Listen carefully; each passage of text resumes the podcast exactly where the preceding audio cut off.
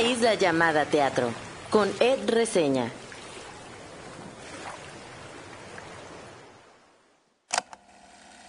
Me doy cuenta que últimamente aprecio más el gesto valiente que la obra como un total. Un gesto valiente puede radicar en la selección del tema o en el tratamiento de este, en ciertas decisiones de dirección o de actuación. Son ciertos riesgos que hacen que la pieza nos ofrezca algo especial, algo que no es tan común pero que aporta a la historia y que a veces, para bien o para mal, la sostiene. Si bien puede que la obra no funcione tan bien en otras áreas, es en este gesto de riesgo, de valentía, donde toma fuerza y por lo menos a mí me termina ganando. Gracias por entrar en esta isla. Yo soy Ed Quesada o Ed Reseña. En mi isla hay Catán, el juego, nieve de Jamaica y por supuesto teatro, mucho teatro. La entrevista conversación de hoy, como lo vieron en la portada y en el título de este episodio, es con Iván Zambrano Chacón. Hablamos de Loon, la obra en la que participa actualmente. Hablamos de comedia, de cabaret, de anime, de los proyectos en video que también tiene, como Virulento Show, El Conejo sin Luna y Juego de Monos. Mucha risa, mucho ir y venir saltábamos de un tema a otro y luego regresábamos. Creo que fue una entrevista muy peculiar donde en un punto parece que ya no estamos hablando de teatro, pero créanme, creo que como que todo está conectado y al final todo nos termina llevando al teatro. Entonces creo que fue un episodio muy interesante. Y terminando la entrevista, hablaré de dos obras que vi recientemente.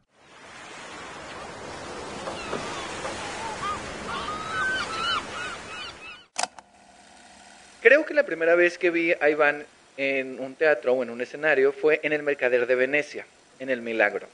Después recuerdo verlo en un tono totalmente diferente en Vampire Lovers Forever y sorprenderme. Me acuerdo de su personaje en el Proyecto Voyager o Proyecto Voyager. No me acuerdo de él en Familias Monstruosas porque al comenzar la función me di cuenta que alternaba personaje y que él no estaba dando función. Pero de esto me di cuenta ya cuando estaba la función. Recuerdo la fuerza de su Hernán Cortés en 1521, La Caída, cuarta parte, y reír viéndolo bailar y cantar en Lobo y Oveja. Recientemente lo volví a ver en Lun, y volví a conmoverme y reír con la relación entre su personaje y el de Lun. Hoy nos visita en esta isla Iván Zambrano Chacón.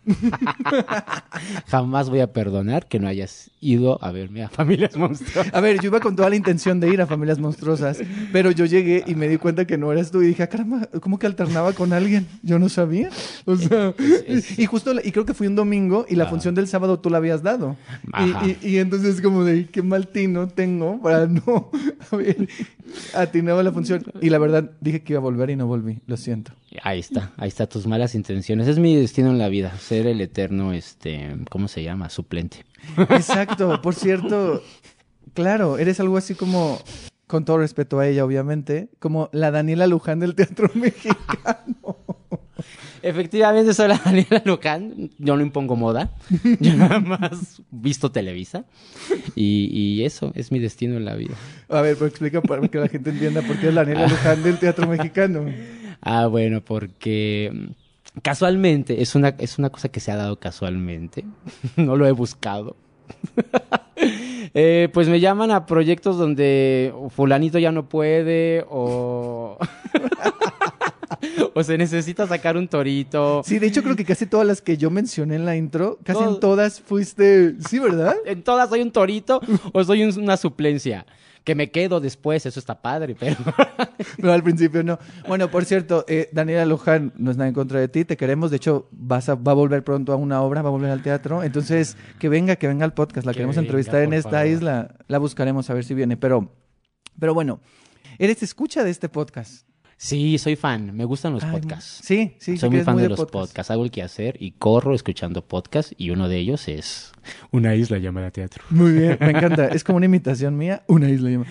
Ok, perfecto. Sí, eso me da a entender que este podcast es serio, pero creo que el episodio de hoy no será nada serio. Entonces, como es, tengo una pregunta diferente, tú como escuchas el podcast, si pudieras elegir a uno de los invitados que hemos, invitados o invitadas que hemos tenido en el podcast, para que la o lo entrevistaras, ¿a quién elegirías y una pregunta que le harías? Ay, qué, ay, qué difícil. Eh... Te recuerdo quiénes han pasado por aquí. No, sí, los tengo presentes, los tengo presentes. Eh...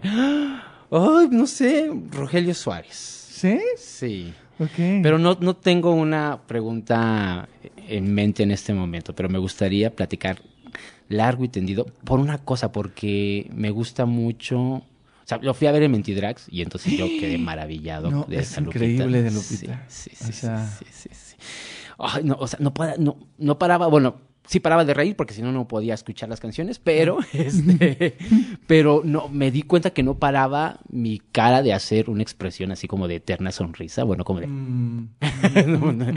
Y este, y me di cuenta de eso y dije, es que quiero conocer la mente de ese señor. Me gusta conocer mucho la, la mente de la gente que hace reír de esa manera.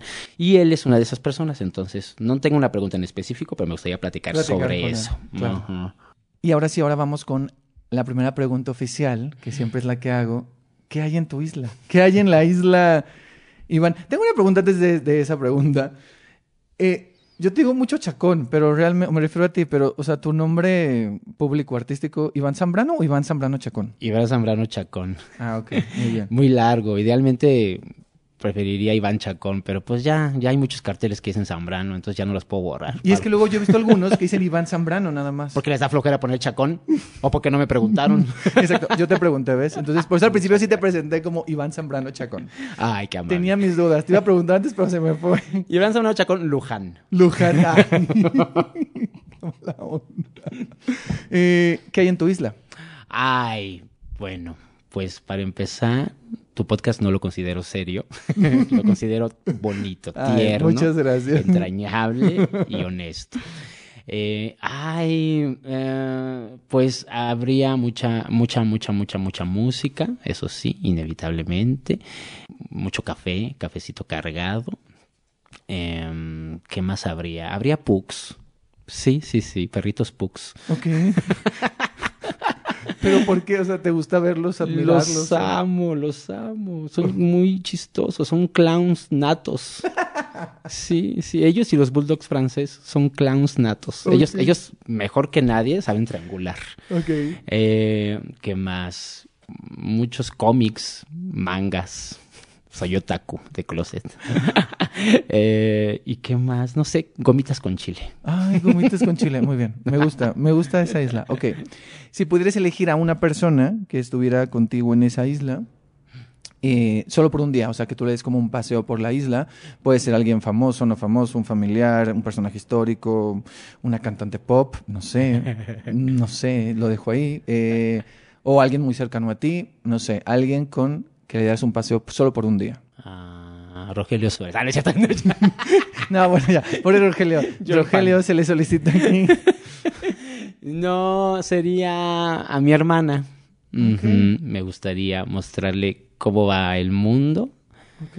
eh, y, y a Porfirio y a Benito, que también ya se fueron, mis perritos. Ok.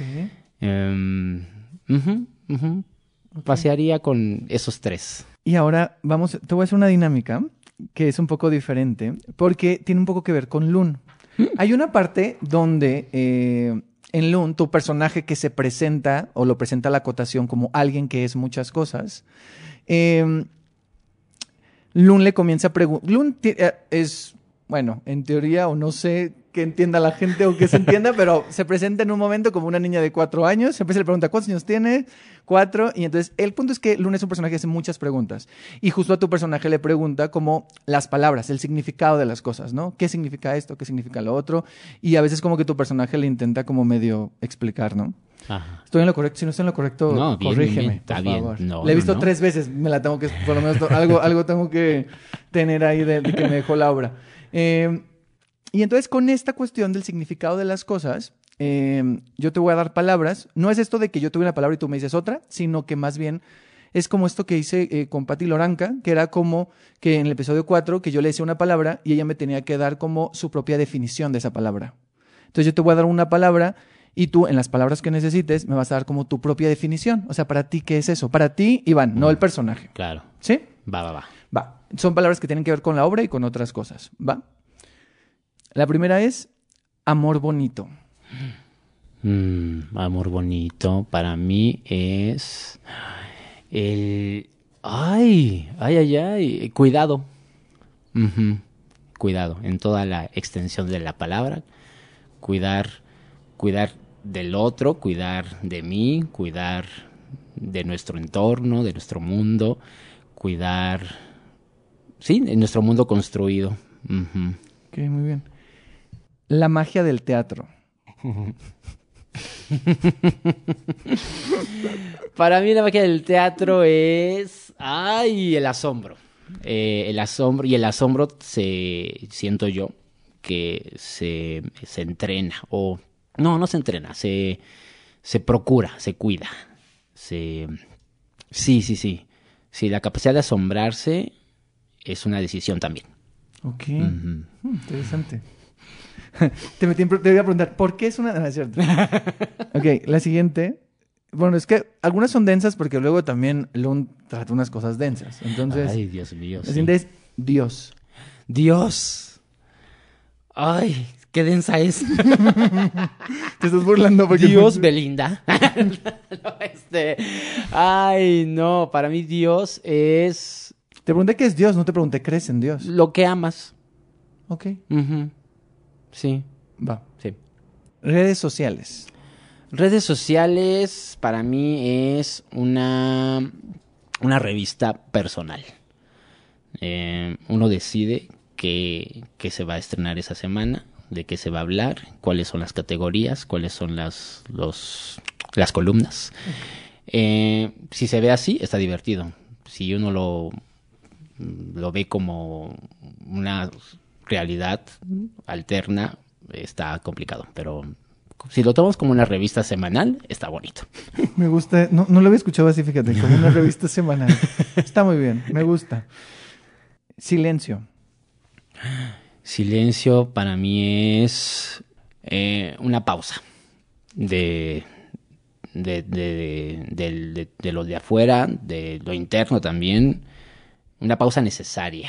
Y me encanta el silencio. Aunque parezca que no, me encanta el silencio. Porque silencio no habría música. Exacto, buen punto, buen punto. A mí también me gusta mucho el silencio, aunque yo también hablo mucho. Y entonces alguien pensaría que no me gusta, pero sí me gusta el silencio. Este. La vida real. Esta es la vida real. Eh, Esta es la. ¿Cuál es la vida falsa? No, no es cierto. Eh, ya, ya estoy muy en lun yo. ay, es que el Luna uno lo deja así. Sí, Este, sí, sí, sí. La vida real, ah, qué complicado. Ahora entiendo a mi personaje, porque, bueno, mi personaje entra en crisis cada vez que le preguntan ese tipo de cosas. Sí, es Em, cierto, tu personaje siempre está en crisis. Bueno, no sí. siempre, pero como que llega en un mood y siempre sale en crisis. Sí, siempre lo, lo descolocan. Él lo único que quiere es silencio. Exacto, exacto. Em, la vida real es la que uno, la que uno cree que es la vida real. Y eso puede doler, porque después te das cuenta que tu vida real no compagina con la vida real de los demás y eso duele. Y puede ser ego también, pero bueno, eh, ya me hice bolas, pero... No, no te preocupes. Está muy, está muy bien. Luna. Luna, me, me significan muchas cosas la luna. Eh, infancia, deseos, sueños, sí. To- todo lo que, lo que se piensa en la noche para bien o para mal, se lo dejo ahí a la luna y ahí haz lo que tengas que hacer con eso, llévatelo y mañana sé otra luna, por favor. Esta la, la, la, la puse porque vi que pusiste un tweet, entonces dije, quiero... Ah. eh, generación de cristal. Generación de cristal, los que dicen que existe una generación de cristal. Ok, muy bien. Ficción. Ficción, diversión, Cuidar. amar. Actuar. jugar. Cliché, pero jugar. Entremos en Luna entonces. Ok. Eh, es esta obra escrita por eh, Valeria Fabri, dirigida por Jesús Díaz, eh, que en sí era un examen de la ENAT, ¿no? O sea, fue Sí. el año pasado, eh, fue el examen de los alumnos de último año, de los estudiantes de, de último año. eh, tuvo su temporada ahí en el... En la ENAT, después tu, eh, participó en el FITU. Yo la vi en el FITU, Ah, cuando la vi en la primera vez en el FITU. Y este año eh, ha tenido dos temporadas, al principio de año en enero y esta eh, que ahorita tiene en el Teatro María Teresa Montoya. Actualmente de viernes a domingo, ahí está Luna ahorita, es su cuarta temporada, bueno, tercera más bien, si contamos, sí, la temporada académica, la del CCB en enero y esta. Y tú te integraste justo para la temporada del CCB, hablando esto de las suplencias y de... Para no dejar. para no dejar, para no dejar, para no dejar. Este, eh, entonces te integraste a Lun. Yo la he visto tres veces. la última vez que fui, que saludé al final, que te saludé a ti y saludé a Félix Vanessa, le dije, ah, le encontré otras cosas. Me dice, ah, le entendiste. y yo, bueno, lo intenté. Bueno, después de tres veces igual y ya. Eh, cuéntanos un poquito para la gente qué es Lun. Ay, es que eso está bien difícil. Por Una- eso no- Una vez me dijeron a mí, bueno, no a mí, bueno, dijeron, ¿alguien quiere ir a una entrevista? Y yo dije, no, no, no, no sé, no, no, no tengo ni idea. ¿De qué era? ¿De, era ¿De qué medio era? ¿O de qué era? No recuerdo, no recuerdo, porque no fui. Ajá, ajá. Pero yo no sé qué decir sobre Loon, o sea, no sé cómo hablar de Loon sin lanzar spoilers y cómo hacerla eh, llamativa para, me explico, no sé. Sí, claro, te entiendo. ¿Y entonces por qué viniste? Ah. A mí no se me dijo que íbamos a hablar de Loon. Ah, Eh, no, Se yo te podría dijo decir... que se iba... Y de otras cosas también. Hay una bonita definición que me Ajá, gustó, ajá. que la dijo un muy, muy, muy, muy querido amigo llamado Said Galván. Ok. que Loon es un, es un rompecabezas escénico. Ok. Eh, aparentemente no está pasando algo con coherencia Ajá. eh, y aparentemente una, una escena no va ligada con la otra, pero conforme va pasando la obra, pues uno va diciendo, ah, mira, esta pieza queda con lo primero que vimos y así y así, y al final, si se puede, si llegamos avantes, podemos ver eh, pues el paisaje completo ya armadito. Eh, y eso se me hace muy divertido porque porque a mí me gusta mucho ver obras, películas y demás muchas veces. Eh, porque siento que ahorita en esta cosa como de... Voy a sonar super boomer, pero en esta cosa de... Y tú estás en contra de los boomers. como de todo, todo, todo es muy rápido, todo, o sea, hay cientos de, de aplicaciones, como cientos de, de plataformas para ver películas, salen series todo el tiempo, todo el tiempo hay este videos de YouTube donde dicen, ya viste la nueva serie de tal, tal, entonces tienes que ir a la par, tienes, entre comillas, tienes que ir a la par de lo que se está viendo, si no te lanzaron el spoiler en todos lados, porque todo el mundo quiere comentar de eso, y se acaba la serie y venga la que viene, y entonces yo recuerdo que antes yo... Sonaste pues, muy boomer. so- sí, todos estos cinco minutos van a ser boomereadas mías. A ver, date. Yo tenía así, yo no sé, mm, como mis cosas predilectas, eh, películas, series predilectas, y las veía muchas veces. Al grado de que me sabía muchas, y al grado de que veía muchas, o sea, veía nuevas cosas cada vez que la veía. Hay una serie, bueno, un anime que me encanta, que lo he visto infinidad de veces, y entonces por eso me siento yo muy experto en él, que se llama Evangelion. Y bueno, Ah, sí, sí, a sí. todo esto es porque, porque siento que a veces las cosas toman más color cuando, cuando, se re- cuando se revisitan. Es como un disco, pues un disco lo escuchas una vez y dices, ah, estuvo padre, pero si lo escuchas varias veces empiezas a, a generar recuerdos con él, eh, las canciones te significan más, entonces... Pues eso me pasaba con Lun. Estoy hablando de Lun como espectador. Ah, claro. Entonces, ¿tú ya la, cuántas veces la habías visto antes? Yo solo una. Ah, ok. Yo la había visto una y, y me encantó y salí muy, muy conmovido y demás. Y... Es que es muy bonita, o sea, y es una obra que habla de un montón de cosas, o sea, es que es un pego, o sea, habla de la vida, de la muerte, del tiempo, de los recuerdos, o sea, es como muy existencial, siento sí, yo, sí. y como que, no sé, pero ahorita que dijiste eso de que la habías visto una vez antes, eh, ¿Cómo fue para ti entrar? O sea, cuando te dijeron, ¿te invitaron o te hablaron? ¿O Ajá. cómo fue, cómo fue este rollo de...? o- porque no solo entraste tú en esa temporada, en la, en la del CCB, sino también entró Diego Santana, ¿no?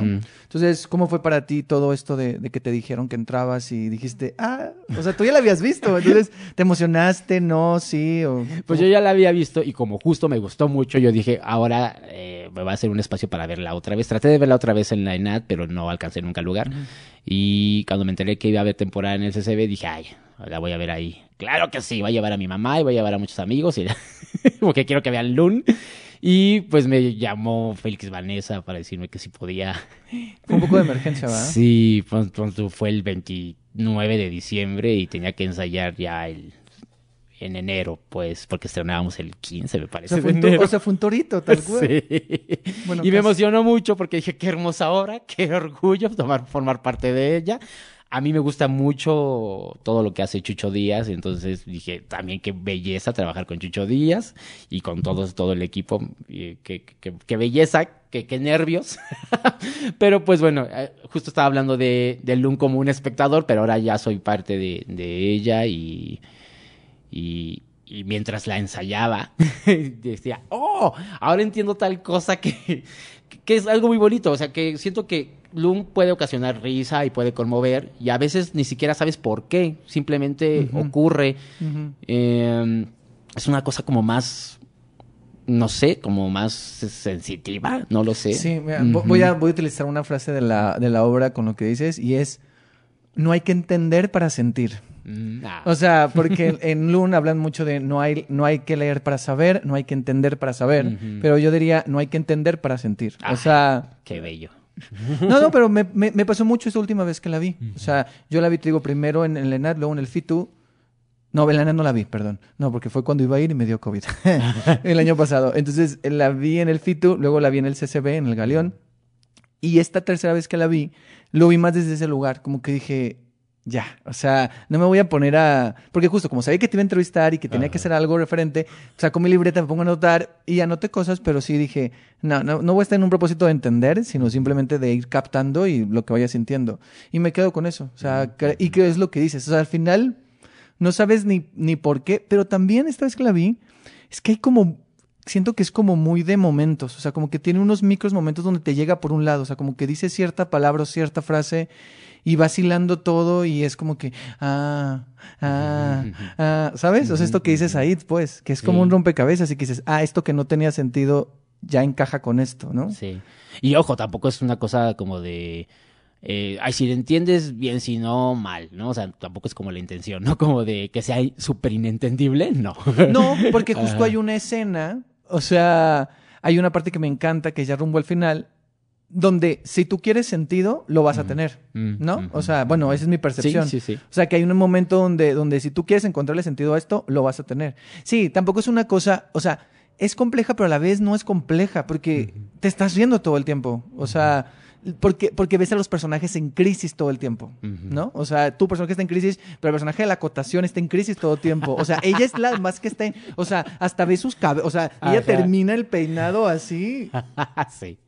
O sea, es, es, es- es increíble. Ahora, tengo una pregunta que quiero hacer, porque ¿qué pasa con... um, que lo hago muy como desde el espectador. O sea, ¿cómo? Y sobre todo tú que entraste después, o sea, ¿cómo... O sea, ¿cómo te dirigen? ¿O cómo te, dirige, cómo te dirigió Chucho? ¿O cómo dirige él en obras como esta que son... que yo siento que son como muy complejas. Y no quiero decir rara, pero lo diré. O sea, Sí, sí, sí. ¿cómo se hacen estos procesos? O sea, supongo que ellos tuvieron un trabajo de mesa o cada quien, o sea, ¿cómo se hace eso cuando es una cosa como muy... Porque al final de cuentas ustedes como actores, pues tienen que entender algo, o sea, no tienen que entender qué, qué quiso decir, o sea, hay una... inter- Claro, hay un texto que escribió Valeria, pero hay una interpretación que está haciendo Chucho y que ustedes también son los que dan la cara por esas dos interpretaciones, pues, ¿sabes? O sea, por lo que quiso decir ella y por lo que está interpretando él. O sea, hay como muchos filtros, ¿no? Sí. O sea, pero ¿cómo es ese proceso? No sé si me entendiste, porque No, me, me causa mucha, lo- o sea, me causa mucha curiosidad eso. Ay, pues una de, una de las maldiciones de ser la, el eterno este, suplente, es que me pierdo esos bonitos procesos. Pero ellos lo Eh, tuvieron. Sí, ellos lo tuvieron. Eh, pero, pero al mismo tiempo, eh, pues bueno, son, son muy generosos. Entonces, sí, en lo que me están explicando para dónde moverme, también me están explicando el subtexto de todo. Una vez tomé un, un taller con Chucho donde hablaba de justo de que el actor sigue dos, dos textos y dos subtextos, ¿no? Uno es el, el texto tal cual y el otro, muy importante, que luego nada más damos por sentado, es el, el, el corporal, el marcaje.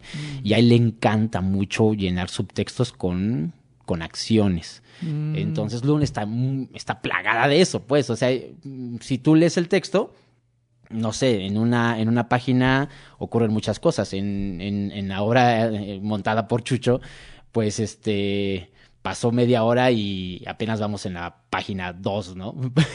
por, por cositas que le va metiendo de, de, de marcaje de, de, de acciones, de reacciones, de, de jueguitos, pero que no son jueguitos al azar, sino que... Que están ahí por algo, o sea, Él- que están construyendo algo.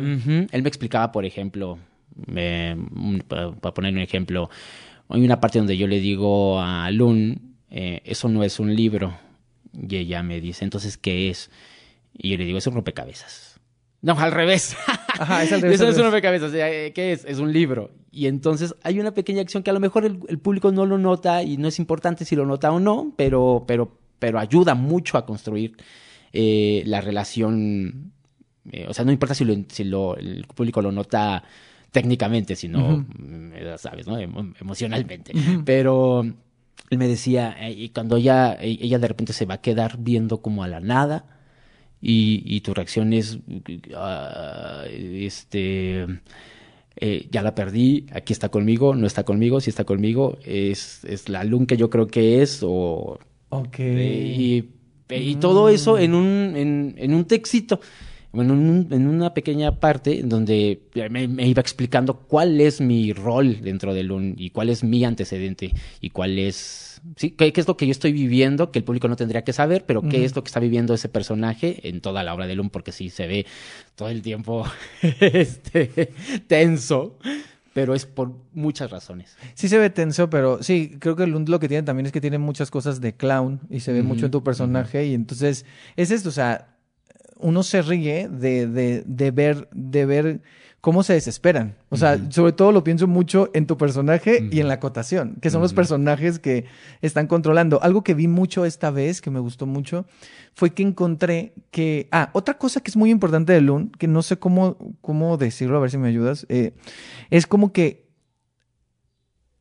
yo la comparo con un poquito las películas de Pixar. O sea, que es como representar algo abstracto, así como lo hacen como en Intensamente o en la última, en la de Soul, eh, o en la que van a ser de los elementos, ¿no? O sea, cómo explicas cosas eh, abstractas. Y aquí Oh. lo que están haciendo hay una cuestión de que, de, yo siento que también hay una cuestión mucho de teatralidad y de esta, de, bueno, de como un homenaje al teatro, porque están explicando, o sea, es como si tú agarraras un guion, o un, li- un libreto, perdón, y el libreto son personajes, o sea, hay la acotación, el sil- silencio, o sea, se me hace muy interesante eso, y eso, o sea, se me hace complejo porque entonces, ¿cómo, cómo le das corporalidad, sabes? O sea, Ujú, cómo, digo, no sé cómo está escrito eso, o Sí. sea, y eso cómo haya sido la interpretación en, en, en la dirección, ¿no? Sí, de hecho leerla es muy divertido porque justo hay una parte donde dice, donde yo le digo a Lon, ¿estás bien? Te quedaste en blanco como por tres páginas.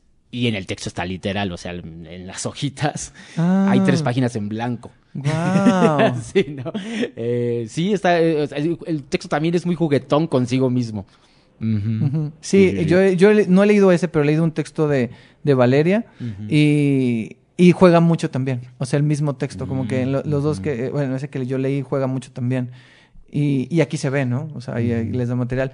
Otra, una cosa que vi, que era en esta vez que la vi, es que siempre, em, como que siento que todos los personajes, excepción de la acotación que luego le vale roña, siempre están como rebelándose ante las cosas. O sea, como que Mm. encontré un espíritu muy rebelde en Loon esta vez. O sea, Oh. la misma Loon, pero tu personaje también. O sea, tu personaje es de que te presentan como de alguien que es muchas cosas y tú así como de... "Mm", Y entonces, o sea, y te pregunta cosas y, y tú tienes que decir que sí o no y dices no sé o dices otra cosa. O sea, como que siento que siempre están como... Digo, no sé si hay una explicación para eso, pero siento que todos los personajes siempre como que se están revelando ante lo escrito, ¿sabes? O sea, hay, un, hay una línea que seguir, hay un camino que seguir y siempre están como en esa constante... eh, en ese espíritu de rebeldía. Sí, de que podría ser oh, distinto esta vez. Sí, sí, sí. Porque de alguna forma creo que todos los personajes son conscientes de que pasa, pero no quieren que pase. Y Ah. entonces, pues lo quieren, le quieren dar la vuelta constantemente. Ay, no lo había visto de esa forma. Yo tampoco ahorita, apenas me cayó el 20. Pero es como si fuera un bucle. ajá, ajá. Claro, porque es algo que, o sea, es como terminas este texto y vuelves a empezar y va a ser lo mismo siempre. Sí, sí, sí, sí. Y ya no queremos que se bucle. Wow. Ay, sí, a mí me- es una obra que me gusta mucho y que es muy tierna. Y algo que me gusta mucho es que Luna hace muchas preguntas.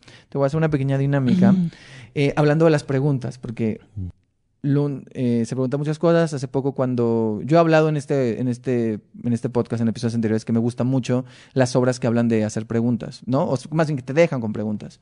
Entonces, te voy a dar un minuto para que tú me digas todas las preguntas que se te ocurren acerca del teatro. O sea, cosas que es así, sin filtro, así como de, ah, ¿por qué esto? ¿Por qué lo otro? ¿Por qué? ¿Por qué? ¿Sabes? Ok. Va, una, dos, tres. Ay, qué fuerte. ¿Por qué, ¿Por qué existen los maestros? ¿Por qué llamamos maestros a la gente común y corriente? Este, Date, date, date. ¿de ¿Sirve de algo?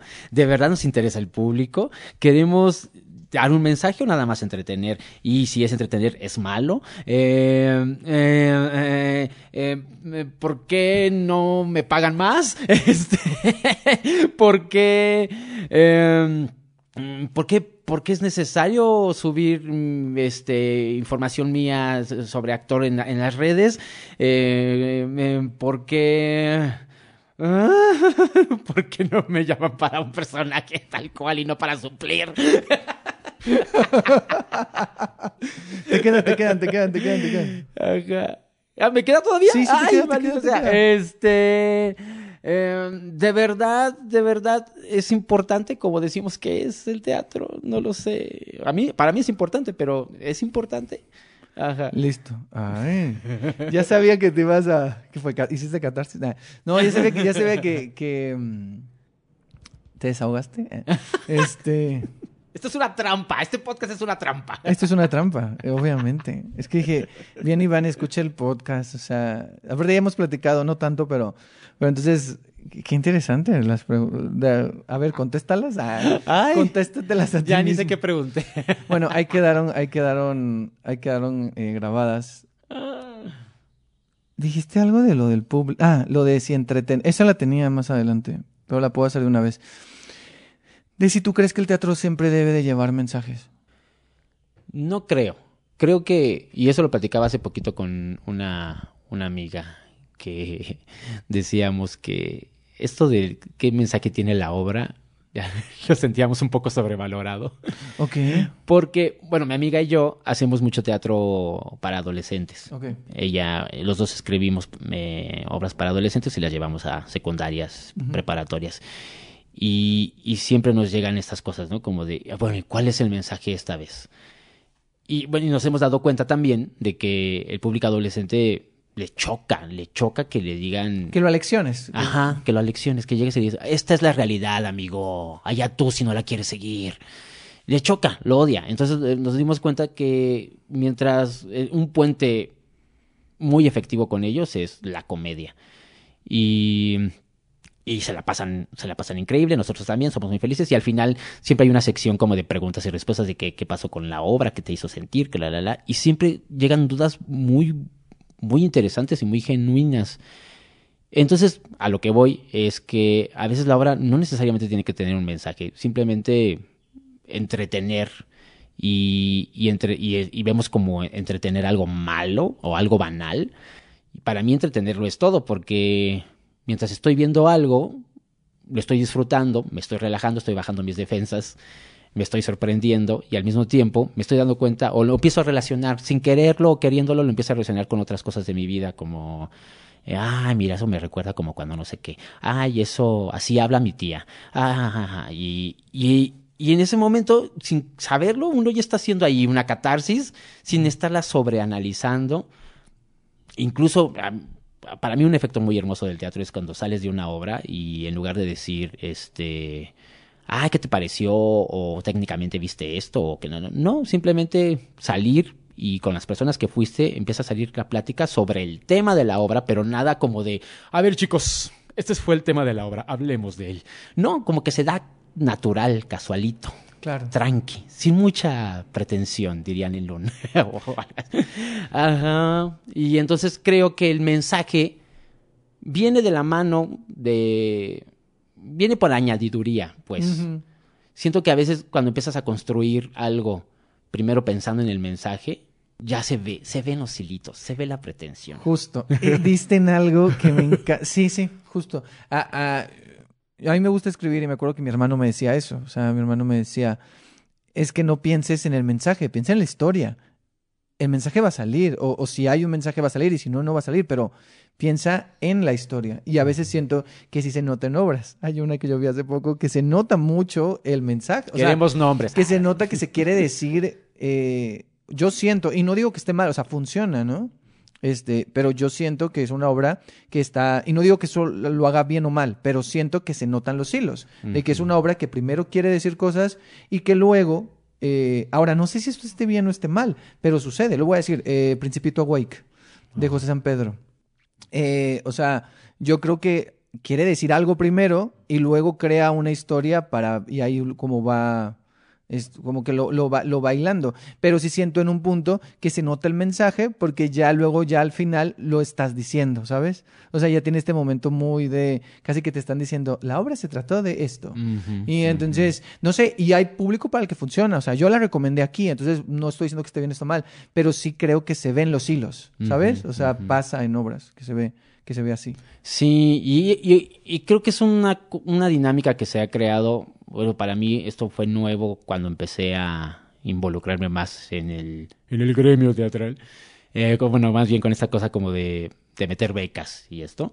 Cuando te preguntan ahí en, en la beca eh, cuál es la intención y hacia dónde va, entonces uno ya empieza a crearse un chingo de cosas ahí. Oh, sí, claro, esta obra nace de, por la necesidad de no sé qué tanto, la, la, la, la, la.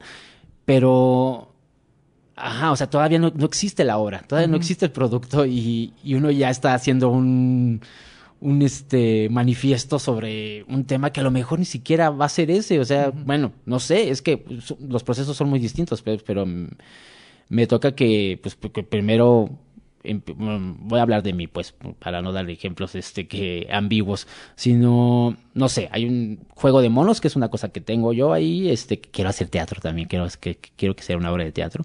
Eh, empezó como una historia nada más, una historia y ya, y, y, a la mitad del camino me di cuenta que hablaba de cierta cosa. Mm. Y, y ya ser consciente de eso y decir, ay, qué bonito, y ya encontrar la manera de cerrarlo. Pero, pues si hubiera pensado desde el principio, quiero hablar de esto, quiero que este sea el mensaje. A lo mejor no hubiera ocurrido Juego de Monos como ocurrió. Sí, que Juego de Monos es una, es, es una serie que está en Instagram. ¿Solo está en Instagram? Sí. Porque yo la vi en Instagram. O sea, no, no tengo que aceptar que no la he visto completa. Son 28 capítulos. Este, muy cortitos, por cierto. Chiquitos, chiquitos. Pero chiquitos, chiquitos. Este, pero, por ejemplo, justo, o sea, yo veo Juego de Monos o veo Virulento Show, que también es otro proyecto que tienes, o eh, El Conejo Sin Luna, que es tu Fonca no Fonca. Este eh, y veo como justo una pregunta es, pero bueno, la haré más adelante, la respondo más adelante, que es esto de ¿por qué no eso? Eh, o sea, como que veo tu estilo y veo esas narrativas, pero al menos yo a lo mejor no he visto suficiente tuyo.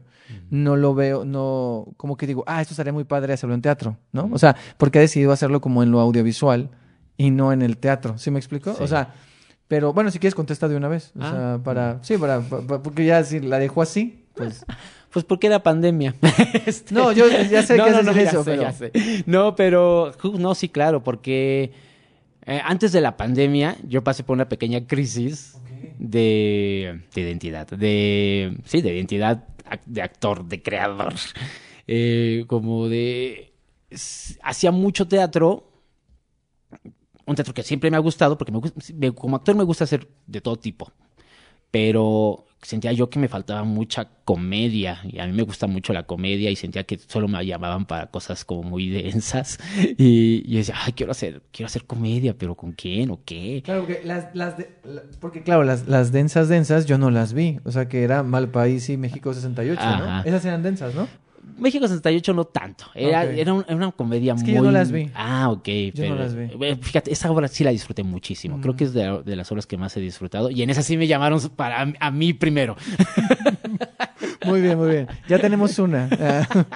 Porque era, era, era, era un tipo Díaz Ordaz que no era Díaz Ordaz, sino un mm. ente ahí que representaba la represión y mm. así. no, era muy Pero bueno, el Mercader de Venecia sí era un poco más. Y ahí también eras entraste después, ¿no? Sí. Sí, y entonces ahí eh, la chilladera y todo. Exacto, pero bueno, estabas en, perdón, te interrumpí, estabas en esta crisis. Y dice, quiero, eh, quiero hacer otras cosas y demás, pues, y, siempre he tenido una cosa, bueno, hice consciente de eso, como un saboteador constante, que me entraba de repente un, un rush así de, de, ah, claro, se me ocurrió la mejor idea del mundo y voy a escribir no sé qué y le voy a llamar a fulanito. Y en ese momento le hablaba a fulanito y le decía, oye, vamos a hacer una obra que habla de esto. Sí, claro, sí. Y al otro día decía, no es cierto, no, qué fraude, no, no la voy a hacer. ¿Pero por qué? Pues no sé, esa era una constante conmigo, así, no sé, me, me daba mucho miedo, decía, sí tenía una cosa como de, yo no soy, yo no soy creador, nada más soy un actor.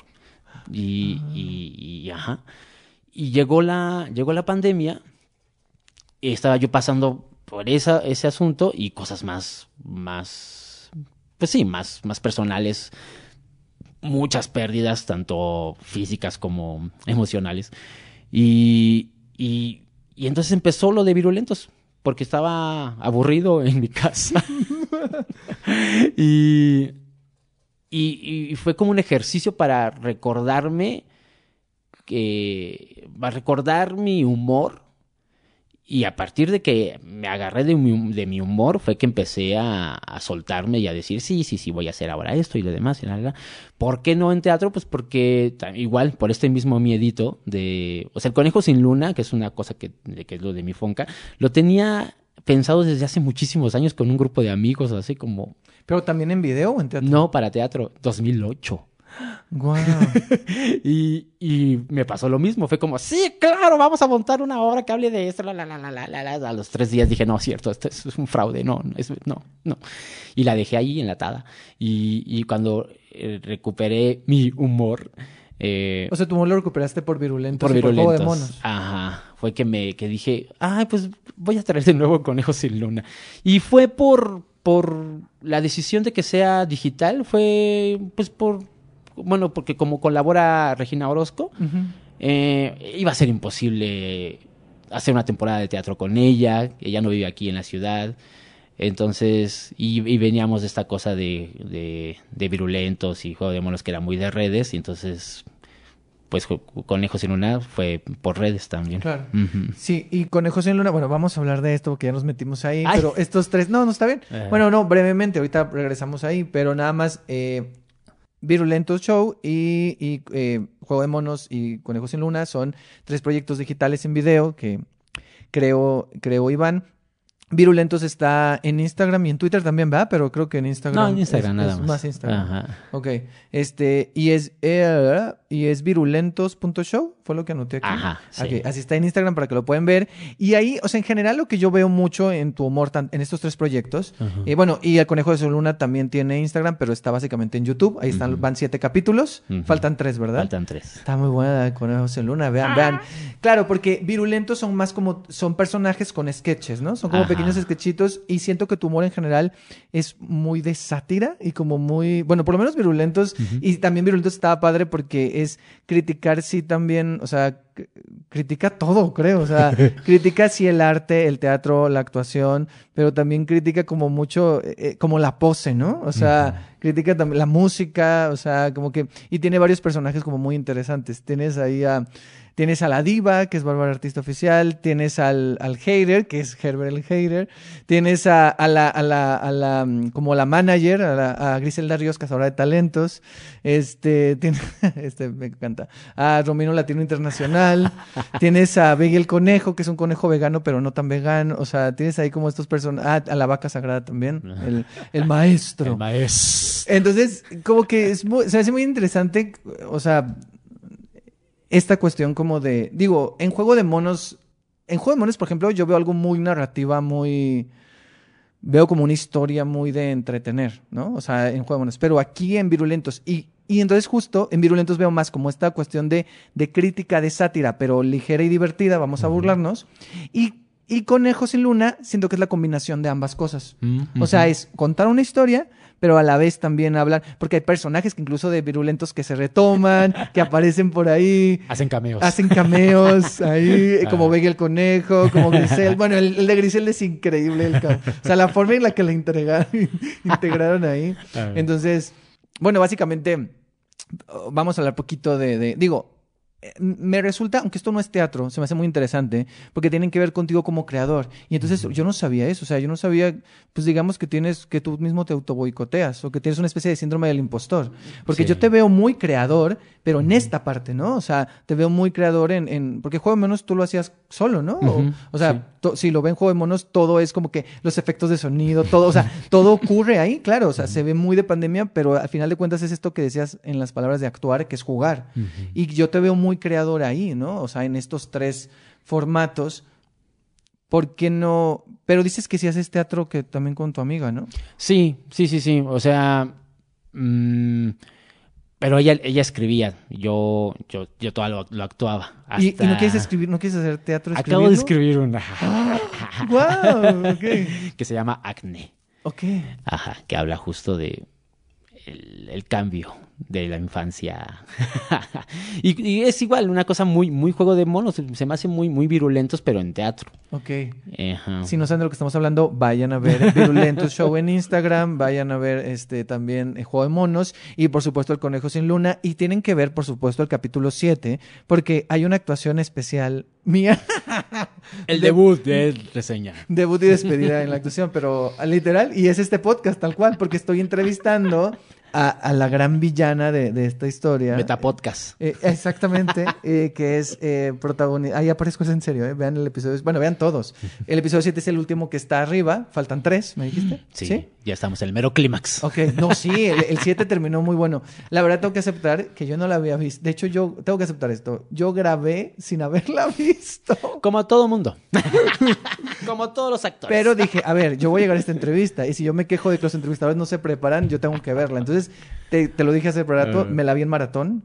Entonces, encontraste tu comedia ahí, escribiste ya esto que se llama Acné. ¿Es para jóvenes audiencias o...? Para, ajá, para, ¿Para adolescentes? Sí, sí, sí.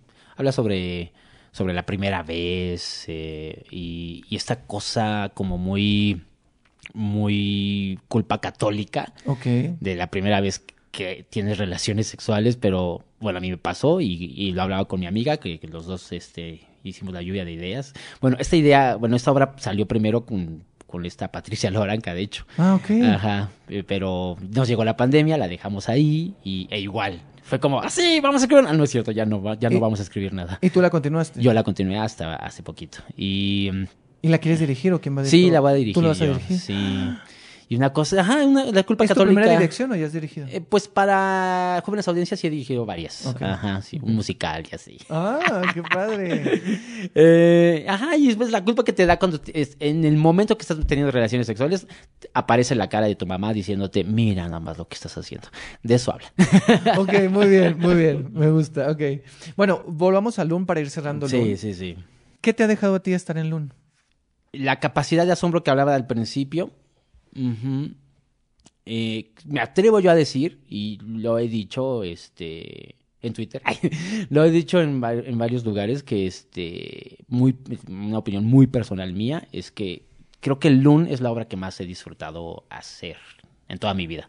Tal vez suena muy exagerado, pero, pero sí, sí, porque me, me gusta mucho, mucho, mucho. Se me hace muy, muy, muy honesta de, de parte de Valeria Fabri. O sea, que nació justo de una, de una cosa muy... Nada pretenciosa. Ajá. Y, se, y, y luego Chucho Díaz, o sea, como que se juntaron muchos... Muchos, este... Ah, ¿cómo se llama? Elementos. elementos. Mm. elementos que a mí, que a mí me gustan mucho, que es el clown, que es una historia de ese tipo, que es Chucho Díaz, eh, que el, el equipo de trabajo que, que, que admiré mucho cuando lo vi, o sea, se juntaron muchas cosas. ¿Y qué puede encontrar el público cuando vaya a verla? Puede encontrar eh, su relación con, con el amor bonito. Mm. eh, su relación con la memoria, con, con lo que se decide olvidar y lo que se decide recordar. Ay, qué bonito. Ay, voy. Es que es muy bonita, o sea, es, es muy, pa- es para, a mí me- es- se me hace muy divertida, muy entretenida, pero también, bueno, yo sales con muchas preguntas y sales como también pensando en muchas cosas, justo como dices, o sea, más allá de, creo que es de esas obras que, que decías ahorita, o sea, más allá de decir si, si técnicamente o algo, como que sales pensando, o por ejemplo, yo pensé como en mi infancia, ¿no? O piensa, por ejemplo, en cómo sería mi vejez también. Sí. Y es muy fuerte, o sea, porque Sí. al final de cuentas también habla del tiempo, y es muy... Y, y toca también temas fuertes. O sea, tiene un tema ahí que tiene que ver con las desapariciones. O sea, tiene unos guiños a cosas con las que el ser humano va cargando, ¿sabes? O sea, todos cargamos con... O sea, con cosas que ocurren por el país en el que vivimos, por ejemplo. Abusos. Exacto. Por ejemplo, cosas dolorosas o gente que ya no está. o gente que no sabemos dónde está. Entonces, como que sí, como que empieza muy en el jijiji jajaja, pero si quieres profundizar, puedes profundizar. Y si no, también, o sea, creo que eso es algo padre de que tiene el Loon. Sí, sí, sí, sí. Y justo es el tipo de comedia que me gusta, pues. Eh, se tiende también como a como a decir que ah es comedia, entonces va a ser, voy a va a ser algo muy muy relajado. Sí, claro, claro. Pero la comedia viene cargada de de un chingo de cosas, pues, de muy profundas. Sí, y eso, y eso pasa, es algo que pasa mucho con Loon. Bueno, entonces ahí está Loon, que está de lunes a viernes en el Teatro María Teresa Montoya, para que vayan, en eje central. Eh, y va a estar, ¿van a estar hasta cuándo? Hasta el 18 de junio. Hasta el 18 de junio. Entonces, para que vayan, vayan a ver Loon. Está muy padre, lleven ahí a, a la gente y a lo mejor dicen, ¿qué es esto? Pero como dije, como yo me inventé mi, mi frase es, no hay que entender para sentir. Entonces, ustedes vayan y, y déjense llevar, se la, se la van a pasar bien. Quiero hablar del cabaret, de cabaret para, mm, eh, para jóvenes audiencias que yo te diría que en dos, pero no, porque no te vi en Mo- Familias Monstruosas. Este, pero te vi en Lobo y Oveja, que es algo que también están haciendo ahí para jóvenes audiencias eh, con, con, con Andrés Carreño. Este. Ay, ¿cómo se llama? Doctor Misterio. El. Doctor Misterio. El Doctor Misterio. Este. Y. Y me gusta porque te veo, o sea, es justo lo que decía, o sea, te he visto en cosas como muy, eh, como más serias, como 1521 la caída, y en cosas como, como esto, ¿no? O sea, como lo veo oveja, donde bailas, cantas, donde... Y entonces, algo que tiene el cabaret que se me hace muy interesante es la interacción. O sea, ¿cómo vives tú el, el, el cabaret y esta interacción con el público y sobre todo con las niñas y los niños? Pues creo que así, el cabaret es como el, como mi, mi entrenamiento personal. Ajá. O sea, lo que hago también en, en las escuelas eh, secundarias es, es eso, es, es, es cabaret también. Mm, y lo que hago con Andrés es, es cabaret porque, porque justo es una cosa que eh, existe esta frase muy cliché de que el teatro, que, que es cierta, ¿no? Pero se va a hacer cliché, de el teatro es un arte vivo, ¿no? y es verdad, pues, pero siento que el cabaret está vivo y coleando, pues, porque eh, el teatro dice está vivo, pero no te salgas de lo que ya se montó. Claro. Y, y el cabaret es, es eh, ok, esto no funcionó hoy porque este chiste ya caducó, en dos días caducó. Entonces, ahora es buscar otro eh, que vaya muy, que, vaya acorde con el contexto, porque eso también es, es, es la comedia responsable, ¿no? La que está con, muy enterada de su contexto. Eh, si yo vengo y les, les das un chiste que solo voy a entender yo, o, o que sé que va a ofender de manera seria a un gran sector del- de, de los que están ahí, es un, poco de comedia irresponsable. Eh, y creo que cabaret como que está constantemente en eso, está entrenando, está entrenando mm, el humor y la interacción con la gente.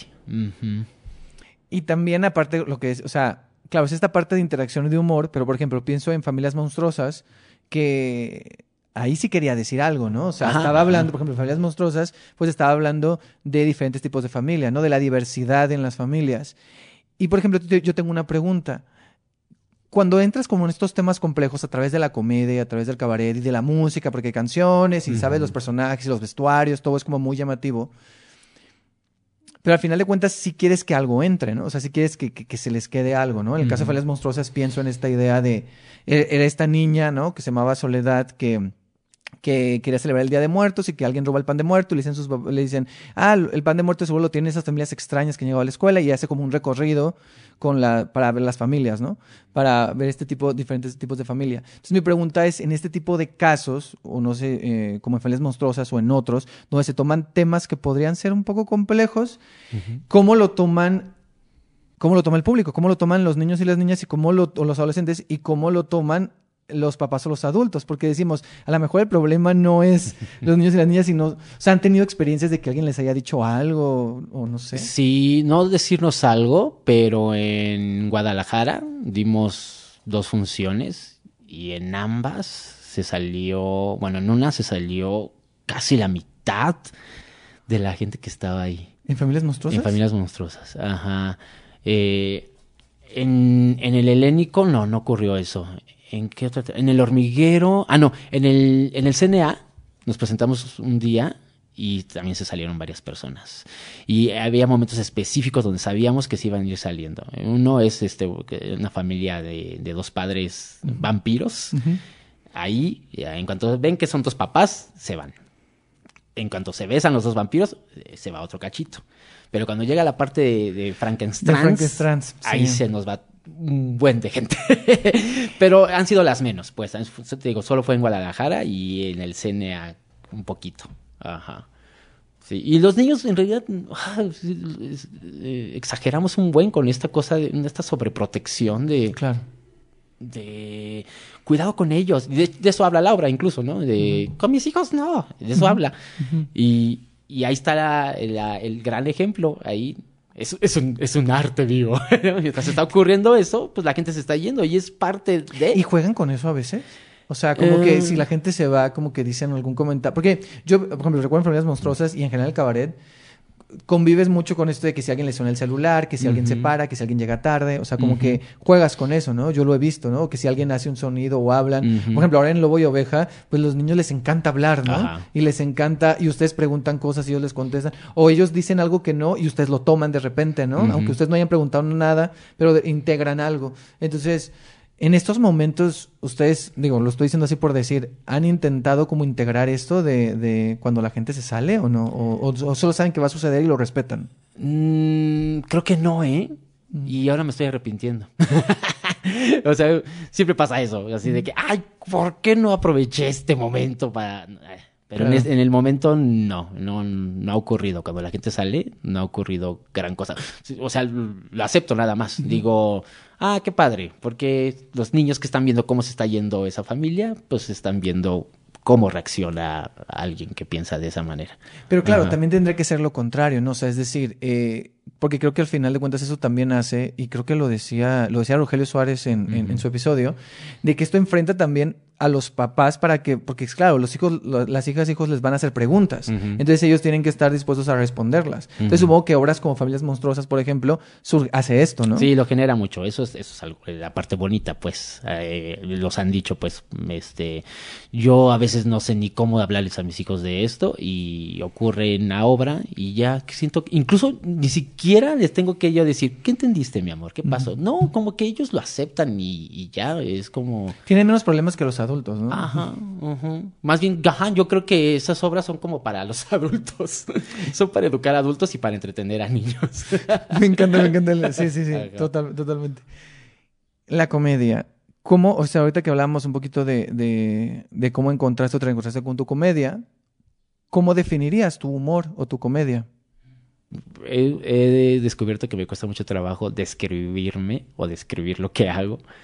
Eh, ¿Qué sería? No sé. Sí, sí sería satírica, como dices. Me gusta mucho llenarla de referentes pop. Eh, Por cierto, en Conejos en Luna, este, el conejo, que así se llama, conejo, eh, es fan de Diego Boneta. muy fan. Muy fan. Cadena de oración para que Diego Boneta haga un cameo. El Por favor, un llamado a que Diego Boneta, por favor, haga un cambio. Estaría increíble que hiciera un cambio en el final. Por favor, Ah, sería estaría- el final perfecto. Imagínate que. Ah, no, sería increíble. Bueno, perdón. Ajá. Eso, ajá, me gusta llenar de referencias pop y eh, ¿qué otra cosa se me fue? Ah, me gusta mucho jugar con los clichés. Mm. Eso, eso me, me- me encanta. O sea, como no, no encuentro un, un ejemplo ahorita, pero hacer de lo que es muy solemne, Ok. recalcarlo todavía más, al grado de que llegue a ser un poco ridículo, me gusta mucho. ¿Cuáles son tus referencias en la comedia? O Ay, referentes. ¿Qué referentes ajá, tienes? ajá. Animaniacs. Claro, totalmente. tiene todo el sentido, tiene todo el sentido. Sí, de hecho, cuando estaba pensando en Virulentos, decía, quiero algo como Animaniacs. O sea, que sea como un reality show, pero, pero como Animaniacs, que tenga segmentos de que ahora le toca a fulanito, que en ese momento era Pinky Cerebro, ¿no? Eso. Mm, ¿Qué otro? Me, mm, últimamente, Paquita Salas. Eso te iba a decir justo porque en, en, en El Conejo Sin Luna hay muchas partes de falso documental, Ujú, ¿no? Me O sea, encantan los falsos documentales. que Modern tiene- Family, ajá. por- Pero, exacto. ajá. No, no, sí. Sí, esos, como los, los falsos documentales, eh, Modern Family, The Office, ese tipo de cosas. Sí, y eso está mucho en, en- también en el Conejo sin Luna. O sea, se ve y se me hace muy como muy interesante. Y sí, o sea, pienso en Paquita, bueno, Paquita Salas. O sea, yo, yo la veo así cada cierto tiempo, la vuelvo a ver. Porque aparte es muy corta, son tres temporadas Sí. cortísimas. Entonces es muy, es muy divertido. De ley la veo una vez al año, si no es que dos. Es que es para verse, totalmente. Sí, sí, Pero sí, de Virulentos, a mí me gustan mucho los personajes, justo esto que decías de los clichés, y lo veo ahí, o sea, creo que Virulentos tiene esto de, de sí las referencias pop, sí el, el- el- la, la- la crítica, la sátira, eh, y como también como una actualidad, ¿no? Porque hay ciertos sketches de Virulentos que responden a ciertas cosas, a, ciertos momentos virales o a ciertas situaciones que se están viviendo. Entonces... Y también mucho que tiene que ver con la crítica, o sea, estos personajes que tienen que ver con eh, Griselda Ríos, que es la manager, y, y Domino Latino Internacional. Es una crítica, un poco también un ambiente donde tú te desenvuelves. Sí, sí, sí. Y sí, ahí salen un poco mis frustraciones, la verdad. Sí, o sea, porque te has topado, supongo, con estos personajes, ¿no? O sea, con este tipo de actores o actrices, con estas divas o con estos managers o cómo funciona el medio, porque a veces el medio es muy cruel. y muy blanco. y Virulentos es muy blanco. Sí, es cierto. Ajá. Todos viven en colonias muy bonitas y, bueno, se supone, ¿no? Donde pagan 40 pesos por un mango. Claro, o el, el, el no, el, el- video que hace Beggy de te voy a enseñar cómo hacer, cómo, cómo, cómo gastar 100 pesos. ¿En dónde está la Condesa o la Roma, no? La y, Condesa, dice, sí. y dice, te voy a enseñar cómo gastar 100 pesos. Y, dice, y aparece un, un, un plátano orgánico. Y dice, es un plátano orgánico. Y ya. Y ya, gracias. Sígueme para más recomendaciones. O sea, básicamente ahí como que exorcizas todos tus demonios en, en, en Virulent. Bueno, en, en- Sí. Porque también en Conejo hay muchas cosas. La parte esta de los, de los poetas. No, o sea, es una crítica totalmente a- al arte, al performance, a, a- el, el grupo de poetas que hacen performance y que Al tienen funk. becas. Al funk. Al mismo, claro, pero es, es- ahí tú mismo te estás criticando porque es... Porque yo pues, lo estoy haciendo con un Fonca. Claro, exacto. Sí, yo decía, ay, a ver si no me dice nada del Fonca por burlarme del Fonca. Pero, güey, qué, qué honor poder burlarte de lo mismo que esto está... Porque, o sea, no, no lo veo de una forma externa, o sea, bueno, sí, entrando en detallitos, eh, pues sí, o sea, he tenido, sí tuve un par de rozones con, como con varios compañeritos, colegas, por virulentos. Y, y, me, y me escribían y me decían, si me querías decir algo, mejor me lo hubieras dicho así. Tan directo. Ajá, y entonces, ok, va, va, va, va, pero puedo entenderlo, pero creo que lo están viendo como que yo los estoy viendo desde afuera, como que yo estoy en una superioridad moral de decir, miren cómo se ven ustedes y yo estoy exento de eso. Pues no, yo no estoy exento de eso. Yo soy parte de esos mismos clichés y por eso mismo, pues... Te estás riendo de ti mismo Ajá, también. ajá. Y creo que el conejo también es eso, reírse de uno mismo. El conejo es igual, o sea, el conejo es, eh, eh, bueno, Cuenta la historia que la si vean. quieres. Ah, bueno. El conejo es un conejo que se llama conejo, porque Como no tiene necesidad de buscarse un nombre, porque Claro. ya es. Eh, y vive en la luna y literal, Literal. literal vive en la luna. Él piensa que es necesario para todo el mundo, él piensa que su trabajo de ser el conejo de la luna es eterno. Y, y vive en ese privilegio muy por encima de todos Claro. hasta pues que la pierde. Y entonces es una lección de humildad y de, y de ego, de quién soy yo ahora sí conviviendo con la gente que yo pensaba que estaban abajo de mí. Exacto. porque literal, o sea, pierde la luna y entonces se va a la Tierra a buscarla y comienza a tener esta vida terrenal, ¿no? Ajá. Y es un constante quién soy yo aparte de ser un conejo. Un conejo de luna. Y pues es una crítica también para mí. Pues es como decir, yo toda la vida voy a ser actor y me voy a dedicar al teatro. ¿Y quién lo asegura?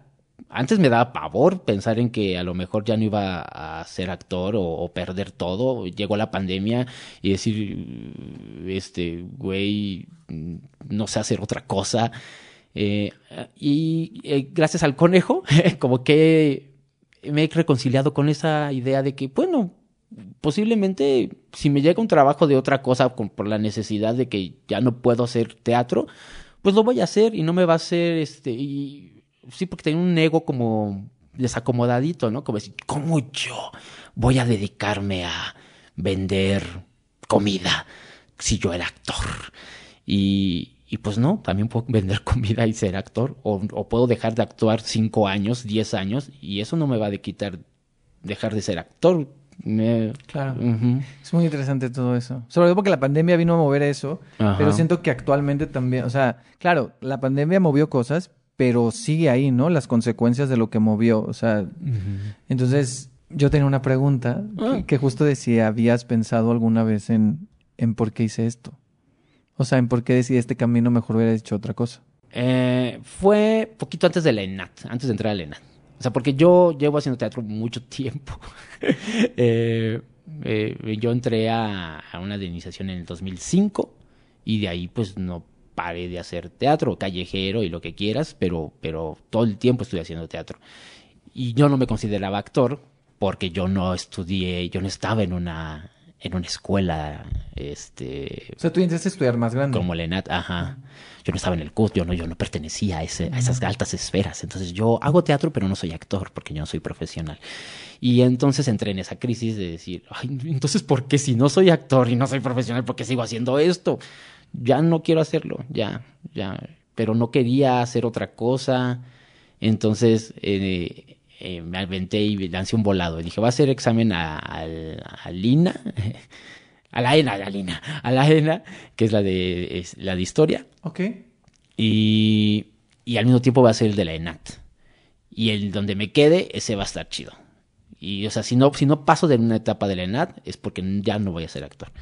Me quedé en las dos, pero, este, pero dije, no, ya, chica su madre, sí, sí, sí quiero seguir siendo actor. Y creo que esa es la única vez que he dudado. Obviamente hay un montón de veces donde digo, ay, qué pesado, ¿por qué? Este, podría, eh, o sea, a veces odio la incertidumbre, odio muchas cosas, pero, pero nunca lo he, nunca he estado a punto de decir, ya no voy a hacer teatro. Mm. Estoy reconciliado con la idea de que a lo mejor no podría en Claro, un futuro, claro, claro. pero pero nunca lo he tenido, pues. Claro. Bueno, ahora vamos ya con las preguntas eh, finales, que tratemos siempre, bueno, tratamos pero nunca sucede, de que sean respuestas rápidas. Este, Lo prometo, lo pero, prometo. Pero bueno, algunas pueden ser rápidas, otras no. Primera obra de teatro que recuerdas haber visto. Ay, ay, eh, prometo ser muy rápido. Eh, es que mi mamá, mi mamá era actriz. Ah, ok. Ajá, entonces me llevaba a ver sus obras. Y ella trabajaba con, con ese, ese señor Cisneros, el llanero solitito, y que era, era eh, teatro así de los ochentas. Ok, ok, Este, ok, ok. eh, y me llevaba todos los domingos a ver obras. Entonces a- veíamos tres obras por día. Y Guau. tengo un recuerdo muy, muy vago sobre una obra, pues no sé cómo se llama, no sé nada, pero me impactó muchísimo. Era una niña, era, bueno, era un, un señor que hacía juguetes, recuerdo muy bien. Y entonces los juguetes tenían vida y tenían historias de amor entre ellos. Pero había una niña que era la nieta de este señor que todos los, todo- todo- cada, una vez a la semana, no recuerdo bien, llegaba a escoger un juguete y se lo llevaba, pero una niña muy destructora. Entonces todo el mundo le tenía pavor a la niña y entonces ella llegaba y daba mucho miedo. Esa es la primera obra que recuerdo haber visto. No sé, tendría como cinco años, no ok, sé. hace un buen. Ajá. Ok, muy bien. Una obra que recuerdas, esto lo pusiste en Twitter por una dinámica que yo puse, pero no importa. Una obra que recuerdas que no te gustó, que te quedaste dormido o que no fue una experiencia agradable. La que puse en Twitter. ¿Cómo se llama?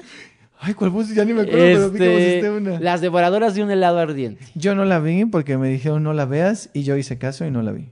Ay, No sé si alguien escuche de esa producción, lo siento. Yo prometo, de verdad prometo que yo me considero un buen espectador. Ok. O sea, sí, lo que decía del asombro, sí me gusta entrenar mi asombro. Entonces, me gusta, disfruto mucho ir al teatro. Pero eh, de verdad, yo intenté, intenté, pero sí me dormí y profundamente. Wow. sé que a varias gente le pasó hace poco en, en, en ay, ¿cómo se llama esta? La de que estuvo en Julio Castillo también. eh, Furor. En Oh. Furor también sé que gente se dormía. Yo no, pero ay, yo me, yo me he dormido en dos, nada más. Ajá. Y, me, y en, una, en una me siento, en las dos me sentí mal de haberme dormido. Sí, yo no me siento orgulloso de dormirme Sí, en no. una obra. De verdad, no lo digo con Sí. orgullo. pero Sí, yo la pues verdad es que me dormí una fue en, en, en- era de Ricaño. Era la primera obra que Ricaño no, escri- no, no escribía y dirigía nada más. Ajá. Y era con Odiseo Bichir y Alfonso Dosal. Ajá. Era algo de la playa. Y estaba eh, ahí en el teatro, en el Virginia Fabregas. Ajá. Y me acuerdo que también yo tomé la mala decisión de verla un domingo como tipo función de 5 de la tarde y yo acaba de comer. Entonces me agarró el mal del El mal del. Y claro, es de estas obras donde solo son, pues, son dos personas hablando. Toda la obra es dos personas hablando Ajá. y vas a descubrir qué quiere una de la otra, ¿no? Y, y es así como, de, "Ah, pero no estoy orgulloso. Y en la caída, en la caída llegaste desvelado. En la caída te dije que llegué, pero ¿qué te di? No, te dije, llegué muy desvelado, pero eran tan buenas sus actuaciones que me so- eh, y estuvieron en mi lista como cuatro de ahí, o sea, tú, Patti, Elías y, y Sofía. Sofía Gabriel Luna. A mí me gustó, obviamente, a ver, era denso, pero yo no, yo estaba despierto. A ver, yo me había tomado una Coca-Cola antes y tenía unos halls para estar jugando, porque sin albur yo necesito tener algo en la boca para poder, para entretenerme. Yo pues. también. Yo Sí, bueno, ya no, no entremos en detalles. Eh, pero, pero em, en la caída esa vez yo sí vi gente que, que estaba así como... Sí, sí, sí, Sí. Pero es que aparte era el maratón. Era el maratón. Había sí. gente que se echó las cuatro obras en un día y luego con el copal. Última obra que viste. El Coyul. Muy buena. Sí, Pues sí. fui muy feliz, mucho. Yo también. Una obra de teatro, bueno, la obra de teatro que más veces has visto o que es tu favorita. Casa Calabaza. Ah, Me gusta mucho. Y hay otra que tengo en mente y seguramente me voy a arrepentir cuando salga de aquí y voy a decir, ah, ¿por qué no dije esta? Ya recordé qué obra. ¿Cuál? Mamá Zombie. Ah, Sí, la vi muchísimas veces. yo solo la vi una y la quiero ver más. Ah, Sofía Gabriel, amo. por favor, Por regresa favor. con Mamá Zombie. Cadena de oración para que Sofía Gabriel remonte a Mamá Zombie. Por favor, es que... Y tuvo, tuvo pocas funciones, ¿no? Tuvo pocas funciones. En el Milagro. Algo que aprendiste en la escuela que sientes que sí te haya servido. Em, que, eh, que, es, que es un choro mareador este de que un actor tiene que vivir todo para, para pasarlo a escena. Lo aprendí a la buena y a la mala. O sea, creo que es más importante cómo reinterpretas tu mundo, cómo lo haces poesía y lo, y lo muestras, más que, oh, tengo que drogarme y, y acostarme con todo el mundo para... Está bien si lo queremos hacer, pero no para... para- pero no para la actuación necesariamente, pues eso para... Pues, pues para cotorrear, pero... pero no es necesario. Claro. Ok, muy bien. ¿Cómo llevas la crítica negativa hacia tu trabajo o hacia las obras en las que has estado? Mentiría si digo que no me interesa, porque soy Leo. Eh, pero con el tiempo he aprendido que depende mucho de quien lo diga y como y como llevo ya unos tres añitos mm, va- quitando de pedestal a todo mundo. O sea, yo, yo admiro a mucha gente, pero no los, no, no idolatro a la gente. O sea. No le digo maestro al maestro Holguín, no. Que tra- has trabajado varias veces con Holguín. me gusta verlo como mi colaborador. Yo colaboro con él en obras como actor y él como director, pero no es, ay, el maestro Holguín me escogió. No, somos colaboradores. Entonces, partiendo de ahí, como si, si no tengo respeto absoluto por, por figuras, pues menos un crítico que no tiene las mejores intenciones a veces. Y, y sobre la crítica ¿Te has podría topado con algunos? mucho. Sí. y más por esta cosa, ay, es que es horrible, esta cosa de, de, de Daniela Luján. No, perdón, Daniela, besitos. Beso, No. Daniela. Daniela, por favor, ven pronto al podcast.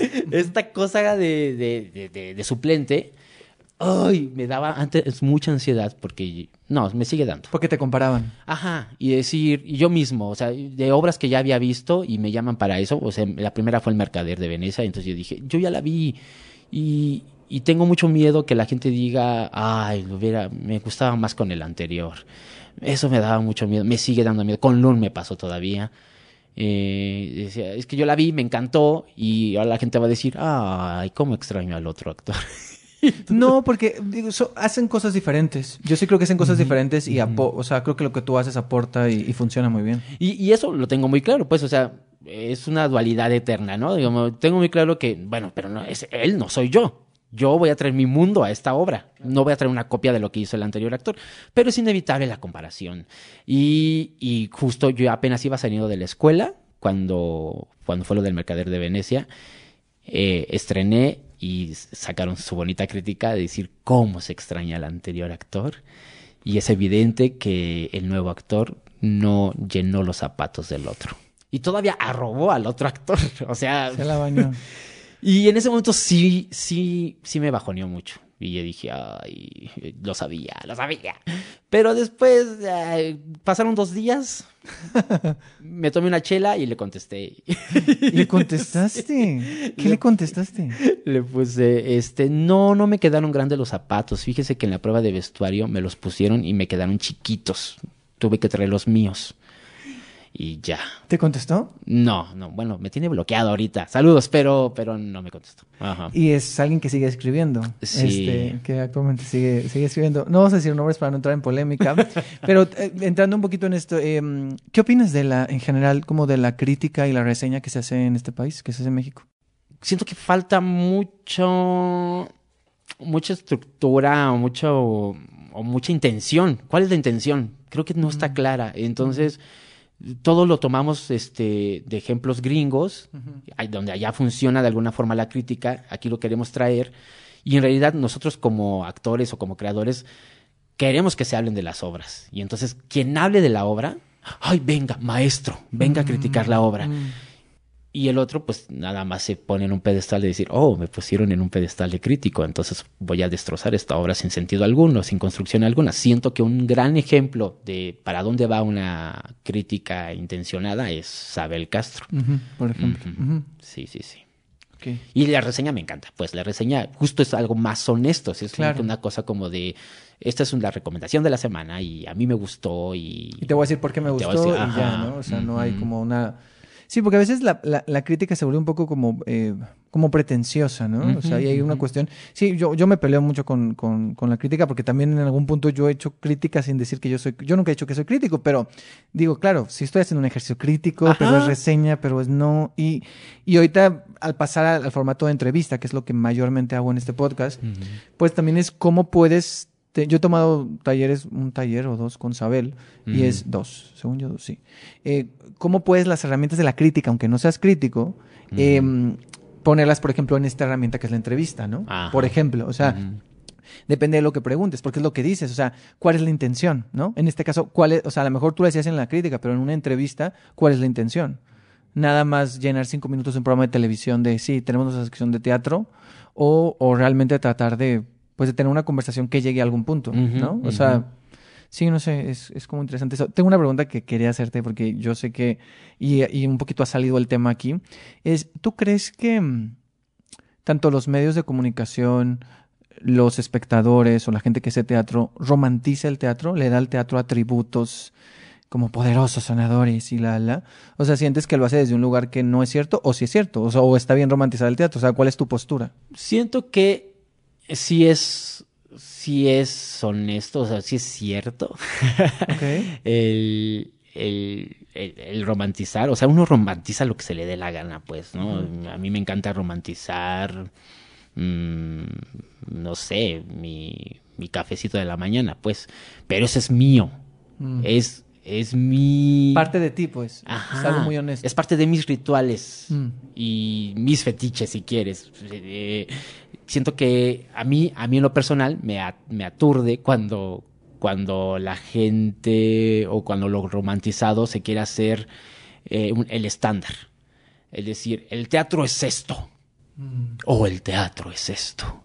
Y luego, pero sí podría ser como, como Lun. Pero también podría ser esto. o esto.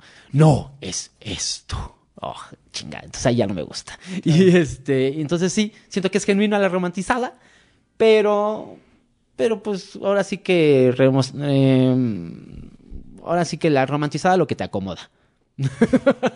Ok. O sea, por ejemplo, ¿puedo, puedo seguir diciendo sobre eso? ¿O, ya me Claro. extendí mucho? No, no, date, date, date, date. Por ejemplo, a veces mm, varias personas piensan que, que yo no soy un actor tan dedicado porque no me ven em, o, compartiendo mis procesos o, o, ajá, haciendo alarde de ellos, pues, o hab- hablar constantemente de, para hacer a, Hern- a- a Hernán Cortés, hice esto y leí esto y la, la, la, la, la. No, porque es algo mío, son mis rituales míos. O de qué manera llego yo a un personaje, tal vez mi compañero necesita calentar la voz y el cuerpo dos horas, a lo mejor yo necesito sentarme con un techai a platicar conmigo mismo y los dos son muy respetables. Ahí me empieza a aturdir cuando me empiezan a decir, este, oye, pero tú no calientas dos horas. Sí, pero a mi manera y, y son mis fetiches y llego de una manera al personaje que solamente yo conmigo mismo sé. Y, y, bueno, siempre y cuando se ve en escena, ¿no? ¿Y qué tal si estoy diciendo, ay, yo hago, yo hago lo que considero y en escena pues es una mamada? Ay, perdón, este, una, cualquier puedes, cosa. Puedes decir lo que quieras. Ah, ¿eh? bueno. O sea, puedes decir mamadas. La No palabra si mamada me- o mamadas también. Ah, perfecto. Plural y singular. Me, me fascina. Este, eh, no sé si me, si me di a Sí, entender. sí, sí, sí. Sí, porque al final de cuentas también creo que eso es algo parte importante de, de la- del actor o de, de la persona actuante, que es em, el conocimiento de, o sea, el conocimiento de su cuerpo y de su herramienta, y tú sabes cómo accedes a las cosas. O sea, tú sabes si necesitas dos horas o si necesitas una, si necesitas llegarme em, una hora antes de la función o dos, si necesitas eh, que tu ritual, como dices, es tomarte un, che- un té chai y platicar, o hay gente que ocupa el silencio y ya, ¿no? O hay gente que repasa textos antes, o hay gente que no, hay gente que calienta mucho. O sea, como que tú eso lo, lo encuentras, pues, y Sí. eso es parte de tu proceso, y el punto es que alguien no te diga de, no, solo es de esta manera. Ajá. O sea, para mí me gusta mucho llegar a Camerino eh, con, con tiempo de anticipación y echar la chorcha con mis compañeros, compañeras y, y hacer chistes y estupideces, pero no, no por banalizar que vamos a entrar en escena, sino porque quiero ver cómo están, cómo quiero ver su energía de hoy y si compaginamos o tengo que adecuar algo nuevo el día de hoy. Claro. No llegar y decir, chicos, vamos a correr, vamos a correr 30 minutos y después vamos a hacer sentadillas para llegar. Habrá quien le funcione, a mí no, pues. Claro. un sueño cumplido.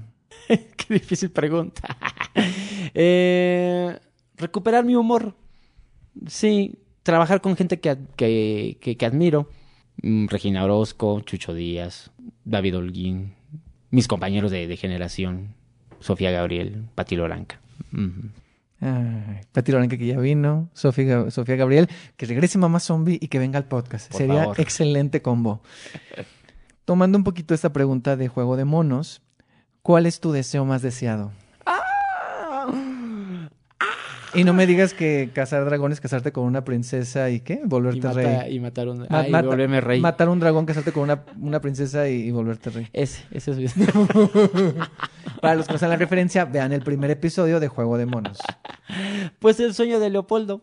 Ajá. ¿Sí? Sí, conocer el Conocer el mundo con una compañía de bufones. Ay, qué bonito. sí, ese. Muy bien. Me gusta. Un miedo de esta profesión. Llegar anciano y, y arrepentirme. O, o- o no sentirme pleno. O no sentir que valió la pena. Ay, qué fuerte. Sí. Yo últimamente pienso mucho. Ay, no, yo sí puedo llorar aquí. Pienso mucho en la vejez y se me hace muy. Justo Lun, por ejemplo. habla- o sea, hablé un poco de eso en algún punto. eh, pero no sé, pienso también en eso. O sea, de no querer arrepentirme de. de... Sí, o sea, que llegues y que digas, ah, no. Y es como de ya, ya es tarde. Uy. Ese, ese es un gran miedo. ¿Qué crees que necesita cambiar en el teatro mexicano? Sí, de- dejar de, de, de crear mitos, leyendas, maestros, y mejor vernos como, como colaboradores. Siento que eso relajaría muchísimo las cosas. ¿Sientes que está cambiando? Sí, sí, muy lento, pero sí. Siento que, que nuevas generaciones lo tienen más claro. Siento que, bueno, un sector, ¿no? Hay una partecita. Otros todavía siguen con esta cosa de el maestro me escogió. Pero siento que mucha banda sí está saliendo de eso. Y creo, perdón que hable todo el tiempo de ellas, pero creo que me inspiran mucho. Creo que, que Patti Loranca y, y Sofía Gabriel son, son dos mujeres que, que lo tienen muy claro. Como que ellas crean su propio, su propio nicho, su propia, su propio, sus propias colaboradoras y, y no están ahí como, ay, que el maestro me escoja para ser alguien. Ellas son alguien y lo saben y ya. ¿Qué le dirías al teatro de 50 años en el futuro o a las personas que hacen teatro en, esos, en ese futuro? ¿Qué mensaje les dejarías en la botella? Ja, ja, ja, quedaste. Jaja. No. Podría, vean más anime. Siento que el anime, no choro de verdad. Dilo, dilo, dilo, dilo. Siento que el anime como que todo el tiempo se está explorando y diciendo, ¿por qué no? ¿Por qué no juntar la estética victoriana con este con la futurista y al mismo tiempo hablar de esto y al mismo tiempo meterle un chingo de comedia, pero al mismo tiempo que te destroce el alma y después como que como que no se ponen a pensar en, ay, esto creo que no va con esto. No, les vale madre, ellos lo hacen y ya. Y, hay historias maravillosas que yo en ningún lado he visto, solo en el anime. Buen consejo. muy bien, muy bien. Me, gusta este mensaje. Ok, la última pregunta es, eh, si ya te la sabes, pero bueno, es que me hagas una pregunta a mí. Me la sé, pero no, no la pensé. está muy bien, está muy bien me quería basar en, lo que estaba escuchando contigo. ¿Qué tipo de historias son las que te gustan? Tanto de tono como de, de, tema. Yo te voy a decir algo, o sea, a mí yo creo que tengo dos tipos de historias que, bueno, puedo tener más, ¿no? O sea, yo también me gusta mucho esto que dices, trato de em, entrenar mi capacidad de asombro, ¿no? O sea, yo últimamente, por diferentes circunstancias, he visto mucho teatro y hay momentos en los que he visto teatro casi diario. Y me preguntan, ¿no te aburres? No, porque entreno mi capacidad de asombro. Y en cuanto a las historias, yo antes lo, tengo, lo tenía más claro. O sea, es decir, a mí me gustan las historias y lo voy a decir de esta manera. Eh, porque son dos de mis obras favoritas. Tipo Ricaño. o sea, me gustaba mucho El amor de las luciérnagas y, y lo que queda de nosotros. Entonces, esas historias, siento que también hubo una tendencia que luego ya todas se parecían a eso. O sea, hubo una tendencia. Y al principio me gustaba, pero luego ya no. Porque entonces ves los hilos, ves la fórmula y ya no te encantan. Pero me gustan, o sea, esas historias me gustan, pero también siento que poco a poco me han dejado de gustar. Porque entonces ya vi los hilos. Entonces, como ya veo los hilos, y a veces te las compro, ¿eh? O sea, yo volví a ver lo que queda nosotros hace poco y me encantó, pero veo los hilos. Ajá. O sea, me gusta, pero veo los hilos. Entonces, me gustan esas historias que son, eh, que es una historia, historia que te cuenta. O sea, me gustan las historias así de el viaje del héroe, ¿no? O sea, personaje, este, tiene que lograr algo, no lo quiere lograr, no lo, tiene que hacer algo, no quiere hacerlo al principio, sale de su zona de confort, se enfrenta a la aventura, lo resuelve, no lo resuelve, pasa por la noche oscura, ya todo está perdido, pero algo pasa, remonta, y triunfa, ¿no? O sea, estas historias muy del cine y, que también el teatro a veces las hacen. O sea, me gustan las historias estructuradas, me gustan las historias este, que tienen algo, que tienen esa claridad, pero también me gusta ir al teatro a, o, sea, a otras. Por ejemplo, hay una historia que es narrativa, pero me gusta mucho, no sé si viste Nada, que está basada en la novela de Nada. Es una historia que te está contando una historia, pero lo que pasa es como muy fuerte y te está, porque habla acerca de qué es lo que importa, ¿no? O sea, qué realmente importa. Y, y no sé, no sé si contesté tu pregunta, pero básicamente, o sea, me gustan las historias estructuradas que tienen personajes y cosas, que son entretenidas. Este, y sí, a veces digo, yo tengo, yo quiero ir al teatro a llorar. O sea, yo digo, hoy espero que sea una obra que me haga llorar. A veces, no siempre, pero, o sea, me busco eso. Y a veces, si otra cosa, otra característica que yo diría es que sean historias que solo puedan, o por, o por la forma en la que están escritas en ese momento, que solo puedan ocurrir en el teatro. O sea, que su capacidad de teatralidad digas, esto no pudo ocurrir de otra manera. Y que sean ingeniosas. Me gusta mucho el ingenio. O sea, pienso en violencia, por ejemplo. No si violencia. O sea, violencia es algo muy teatral. Podría haber, la, por supuesto que podría haber una película o una serie, pero la forma en la que ocurre, y justo lo decía Diana en el capítulo 1, o sea, hay una teatralidad ahí desde que la leí, yo tuve la oportunidad de leerla. Entonces, eh, es como muy mágico. Y me fijo mucho en eso, o sea, como en, en, en, que las historias tengan cosas como muy ingeniosas y cosas que digas, claro, solo el teatro o solo la ficción pudo contar esta realidad de esa manera. Oh, solo pudo haber ocurrido aquí. Ajá. Ajá. Está bonito. Ajá. Mm. Y eso, y eso me gusta mucho. Mm, eso, ahí está. Muy bien. Pues hemos terminado. muchas gracias. Muchas gracias a ti. Muchas gracias, gracias. Bye.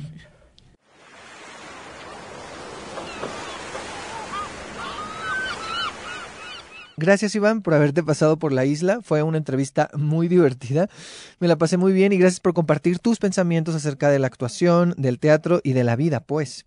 Recuerden que el lunes termina este 18 de junio, este domingo 18 de junio. Le quedan tres funciones, viernes, sábado y domingo. Está ahí en el Teatro María Teresa Montoya. Y en Instagram y YouTube pueden encontrar El Conejo sin Luna, Virulentos Show y Juego de Monos. Bueno, Juego de Monos y Virulentos está en Instagram y El Conejo sin Luna, como son capítulos más largos, pues está en YouTube. Ahí también lo, lo pueden checar. Ahí le ponen Conejo sin Luna en El Conejo sin Luna en YouTube y les va a aparecer. Y ahora llega el momento de hablar de dos obras que vi recientemente. La primera es Ella. Es la historia de Enrique, una mujer que ha sido nombrada así por su padre. Porque el papá pues quería tener un hijo. Y entonces era hija, pero dijo, no, se va a llamar Enrique. Y así vemos cómo esta niña es creada por este hombre que siempre quiso tener un hijo. Vemos la relación de la hija con el padre desde la infancia, pero también vemos cómo ella crece y cómo llega a la gran ciudad. Cuando yo leí de qué se trataba, este tema de padre e hija y de padre que le pone nombre de hombre a esta niña, como que mm, pensé en todas estas historias y narrativas que vemos en el teatro últimamente que hablan acerca de los padres. Pensé en Tornaviaje, por ejemplo, Pensé también en antes de que te vayas, ¿no? En estas que tienen que ver la relación hija-padre. Y pensé que se iba a ir por un lugar como similar. Y lo que me gustó mucho es que en esta obra, en ella, se lo llevan para otro lugar totalmente diferente. Porque aquí en ella se cuenta desde el cuerpo y desde el clown. Esta historia podría caer en el melodrama, pero se agradece que aunque sí tiene momentos emotivos, que justo son cuando no hablan, estos momentos emotivos están justo recargados en lo corporal, en ciertos movimientos, en ciertas coreografías, y que son momentos muy bellos. Y es una obra muy tierna, pero a la vez muy dura. Tiene esta dualidad, así justo como el personaje. Más que tratar de la relación padre e hija, creo que esta obra sí trata de ella, porque al final de cuentas trata del descubrimiento de ella. ¿Quién es primero a partir del Padre, pero quién es más allá de él? Y también algo que me gustó mucho del tratamiento de, esta historia, que es una historia sencilla, pero la forma en que la cuentan, el tono que tiene, la atmósfera que crea, porque siento que es como muy cinematográfica. Hay algo que me remite a las películas en blanco y negro, me da esta atmósfera como de film noir en momentos, y me gustan mucho las decisiones que se tomaron para contar esta historia que, que, al principio parece como que dices, ah, la siento un poco como caricaturesca, pero llega a lugares como bien sensibles y, de profundidad bien bonitos. O sea, ya parezco bien señor yo dando esta reseña, pero, pero sí, no, sé, fue una experiencia como muy, muy linda. Y bueno, ella es escrita y dirigida por Félix Vanessa, actuada por Félix Vanessa y Juan David Castaño, y haciendo una conexión con la entrevista con Iván. Eh, Félix Vanessa es la protagonista de Lun, es Lun. Entonces, si ya vieron Loon, van a ver a Félix Vanessa en una cosa muy diferente aquí en ella. Y bueno, ella se presenta los martes a las 8 de la noche en la Sala Novo del Teatro de la Capilla hasta el 4 de julio. Le quedan pocas funciones, así para que puedan ir. Y de ella vamos a pasar a Bule Bule, el show. Es este show que tiene eh, canciones, éxitos musicales de los 50s y los 60s y que está situado básicamente en un programa de televisión de la época. Es este concurso entre los pillos del rock y las bombonets, donde alternadamente están pues cantando canciones en inglés y en español para ver quién se gana el, el corazón del público y literal, porque al final de cada función nosotros, el público que está ahí en el teatro, decide quién gana y cada función puede ganar a alguien diferente. Entonces creo que esa es una parte muy divertida y es una obra sencilla, divertida, porque siempre ves a estos grupos compitiendo, cantando, bailando. Hay grandes voces, hay grandes coreografías, hay muchos momentos de comedia física, hay pequeñas interacciones entre ellos. Eh, tienes a Freddy, interpretado por José Luis Rodríguez Alguana, que conduce el show, que también tiene un par de canciones por ahí. Y es un humor muy blanco, tiene algunas cosas medio ácidas. Eh, yo pensé que en esta temporada iban como a agregar cosas como más de crítica, ¿no? De, de cosas que en esa época, o sea, si las pones a, ahora, si las si las comparas con la realidad, hay cosas ahí como que podrías hacer una especie de crítica más ácida, pero creo que Bule Bule en esta temporada lo hace como muy, muy sutil, pero realmente no quiere hacer eso. O sea, creo que se queda en, en esta historia que conocemos y creo que está bien, que es algo como muy sencillo, que quiere simplemente retratar estos personajes. Eh, sí caricaturescos, pero también entrañables. No, no digo caricaturescos de forma negativa, pero sí lo están. Entonces, eh, me parece que funciona y que es una obra para irse a divertir, para cantar esas canciones que muchos no sabemos y para disfrutar. Creo que para eso es, es, es Bule Bule. Y esta obra estrenó en 2014 en el Teatro Milán. Yo la vi en la primera temporada, me emocioné mucho cuando la vi, después la volví a ver, tuvo varias temporadas, varios elencos, incluso tuvo producciones en Guadalajara y en Monterrey. Y ahora, a casi 10 años de su estreno, regresa con nuevo elenco, con una nueva generación, excepto el Guana, que él sigue interpretando a Freddy. Y bueno, la pregunta del millón. ¿Sigue manteniendo la magia esta nueva temporada, este nuevo elenco? Sí. Creo que conserva este espíritu. Sí hay algunos cambios. Eh, hay un nuevo personaje, que es el personaje de Kika, que es una maquillista, que es interpretada por Begoña Ibarreche. Y hay un nuevo momento musical entre ella y el personaje de Federico, que es un personaje que según yo en la versión pasada no tenía canción y ahora sí tiene un momento junto con ella. Entonces estos dos personajes que no figuran mucho porque son como los que están detrás de cámaras, tienen un momento muy bonito y fue de mis momentos favoritos. Y de ahí en fuera creo que es lo mismo. Obviamente cada intérprete, cada miembro del elenco le integra algo nuevo a su personaje, lo hace suyo. Yo fui a la primera función, fui bueno, fui al estreno a prensa y estaba en la primera fila, entonces estaba muy cerca.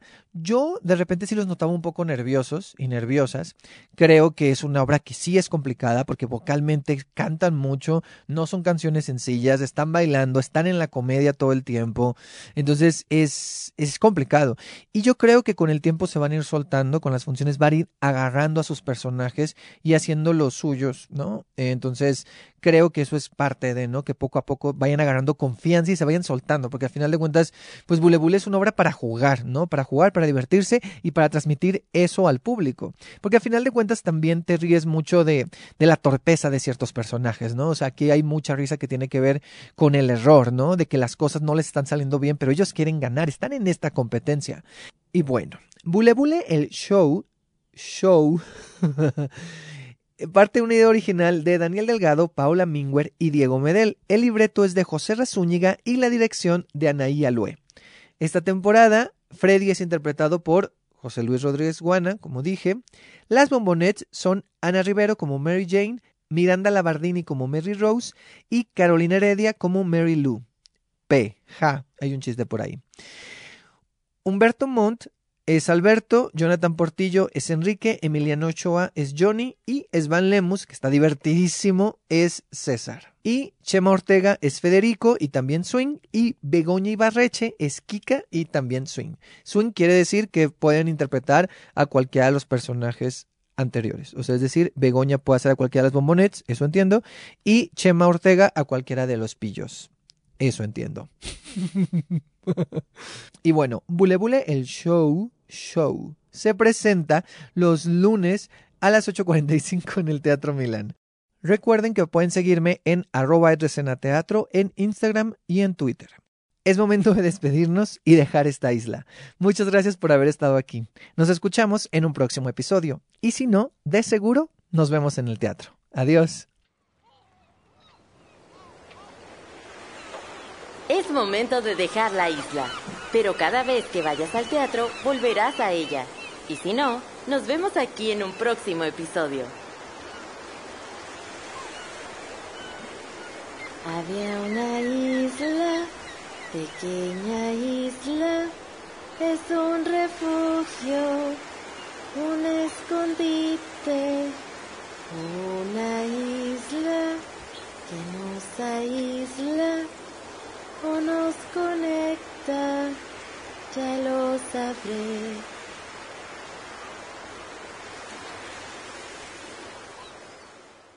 Por ejemplo, lo de juego de monos y todo eso, o sea, estos proyectos de virulentos y juego de monos, ¿escribes, lo improvisas o cómo surge? ¿Haces escaletas o qué haces? Hago escaletas. Ajá. El, el conejo de sin una sí lo escribo porque se lo tengo que pasar a. Claro, a mí me pasaste un guioncito. Ajá. sí, claro. Pero juego de monos, ese sí tenía que tener una estructura muy clara, pero pero sentía yo que perdía mucho tiempo escribiéndola.